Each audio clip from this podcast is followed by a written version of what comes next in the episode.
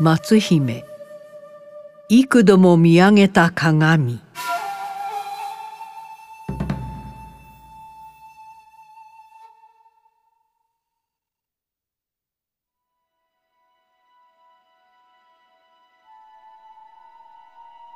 甲斐の国現在の長野の桜の名所高遠城は武田信玄の後期からその息子森信を城主とした時期。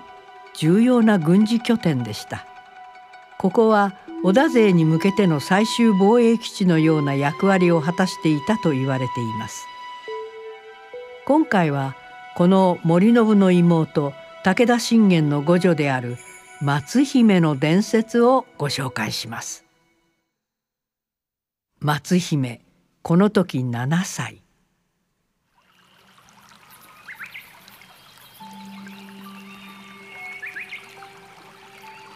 初めてお手紙差し上げます。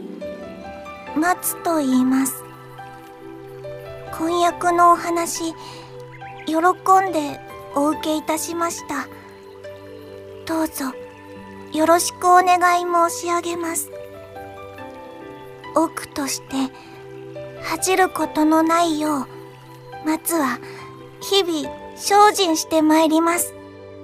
信忠この時12歳。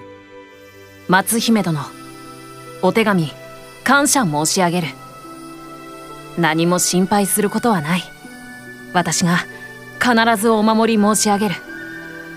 そしてきっと父上たちが安泰な天下を作り上げる。松のお父上はとても聡明で文武の際に長けていると聞く。私は我が父信長様のお力になれるよう研鑽の日々を過ごしている。松も見守っていておくれ。多くの者が安心して過ごせるように必ずやなるであろ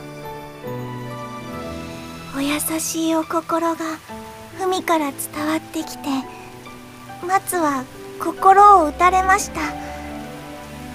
婚約のお話をいただいた時はなかなか会うことがかなわぬお相手だと聞きどのようなお方なのか憂えたこともありました。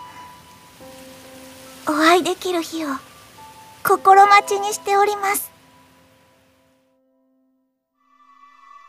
武田信玄の五女松姫7歳。そして織田信長の長男信忠はこの時12歳。幼い二人は武田と織田の政略結婚で婚約することとなります。二人は会うことなく4年間文のやり取りのみで初恋を募らせたのです。しかしこの婚約は婚礼の式を挙げることなく婚約解消となってしまいます。婚約解消のきっかけとなったのは武田家の西条作戦でした。信忠この時16歳。この文は松のもとに届くのであろうか。先の三方ヶ原で父上信長公が徳川側へ援軍を送った。武田家との良好な関係は今後難しいものとなっていくであろう。私たちの婚約も解消されるやもしれん。松会いに行く。表立って会えなくとも少しでも顔が見たい。会った時松は私の顔がわかるであろうか。私はきっと松のことを一目で見つけることができるだろう。松姫この時11歳。届かぬ書簡だと知っていても書かずにはいられなく筆を取ります。先日の三方ヶ原の戦いの直後父信玄公が病で亡くなり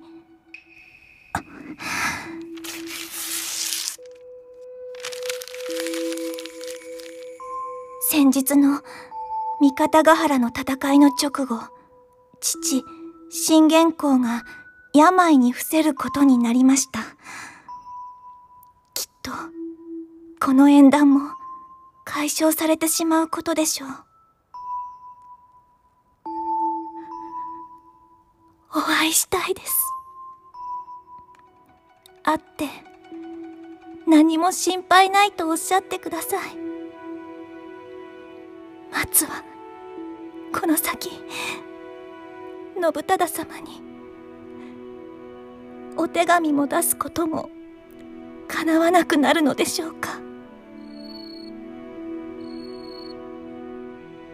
そして4年間文で温めた婚約は解消となりました。しかし婚約解消となってもなおそれでも松姫はその後全ての縁談を断り続けまた信忠の方は跡取りを考えてか側室は持ち子供こそできましたが正室は持ちませんでした。時が経ち1582年兄の武田守信が高遠城の城主を務めて2年後のこと。その頃織田信長は本格的に武田を攻め始めていました。信長による甲州征伐が始まると武田方の城は次々と降伏し開城していきます。しかし松姫が今日構える高遠城主の森信は籠城し最後まで抵抗することを選びました。高遠城を攻めてきたのは5万の大軍。対し城にこもっていた城兵は3,000人。しかもその5万の織田軍を率いていた総大将はなんと信忠でした。信忠この時27歳。どうであった？どうしても降伏はせぬか。誰にもここだけは手出しをさせぬよう歩みを進め一番乗りはかなったもののやはり戦わざるを得ないか。できれば戦いとはなかった。無念じゃ。そんな信忠の松姫を案じた気持ちとは裏腹に高遠城主森信は大軍を前にも降伏勧告を最後まで拒絶。壮絶な戦いの後城兵は全員玉砕。落城し森信は討ち死にその9日後武田家は滅亡することとなります。この戦いの中高遠城で信忠と松姫は会えたかというと会うことはありませんでした。松姫この時22歳。お兄様ご息女徳姫様のことはこの松にお任せください。必ずや武蔵の国にお連れいたします。どうぞご無事で。大軍が攻めてくる前まだ寒い2月の初めの頃松姫は森信の4歳の娘徳姫を連れ高遠城を出発し武田の甲斐の国を離れ武蔵の国に落ち延びていたのです。現在でいう長野から八王子にある金正寺に約2ヶ月かけて逃げたと言われています。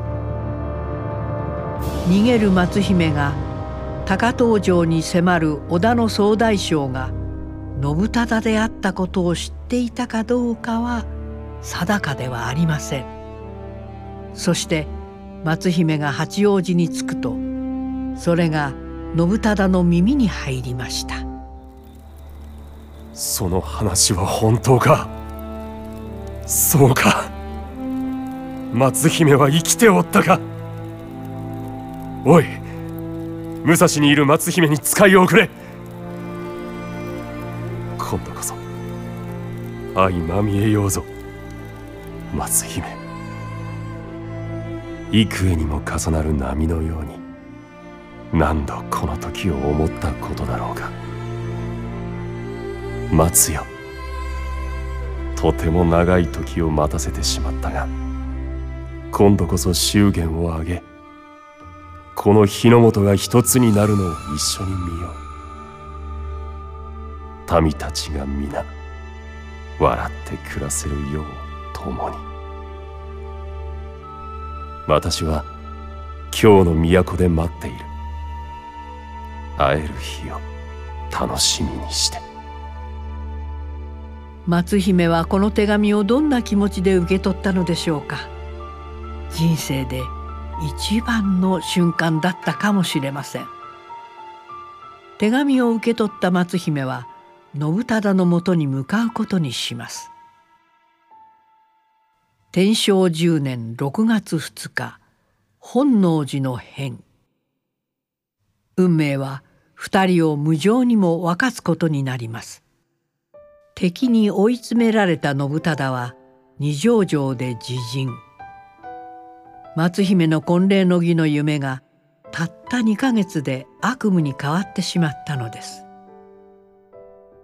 この天正10年つまり1582年という一年は松姫にとっても激動の年となりました。信忠様会えずとも同じ時代に生まれて松は幸せでした。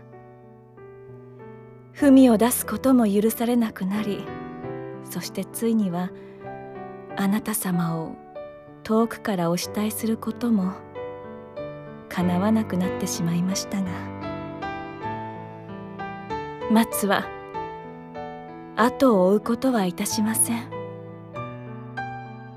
私たちが一緒になろうとするとよからぬことが起きるのであれば私はもう何も望みません。離れていても思いがつながっていた。その事実だけでよろしいのです。あなた様の最後のお気持ちを知ることができて再び心が寄り添えたことに感謝します。あなた様の忘れがたみを仏の道に入り遠くから見守ることにいたします。お兄様もきっとそれだけはお許しくださると思います。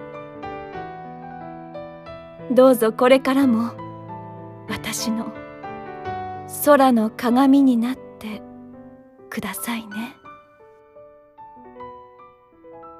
松姫はその年の秋新勝利と名を改め出家しました。後年は徳川家康の配慮もあり旧武田家臣が多かった貧しい八王子仙人同心のそばに草案が建てられ新勝院として皆の心の支えになりました。心優しい松姫は八王子の地元民からも大変慕われていたそうです。尼となった松姫の出家な新章には信忠の信の字と松姫の松の字からつけたのでしょう。信忠の字を取った出家名からもわかるように生涯を終えるまで松姫は婚約者織田信忠への愛を貫き通しました。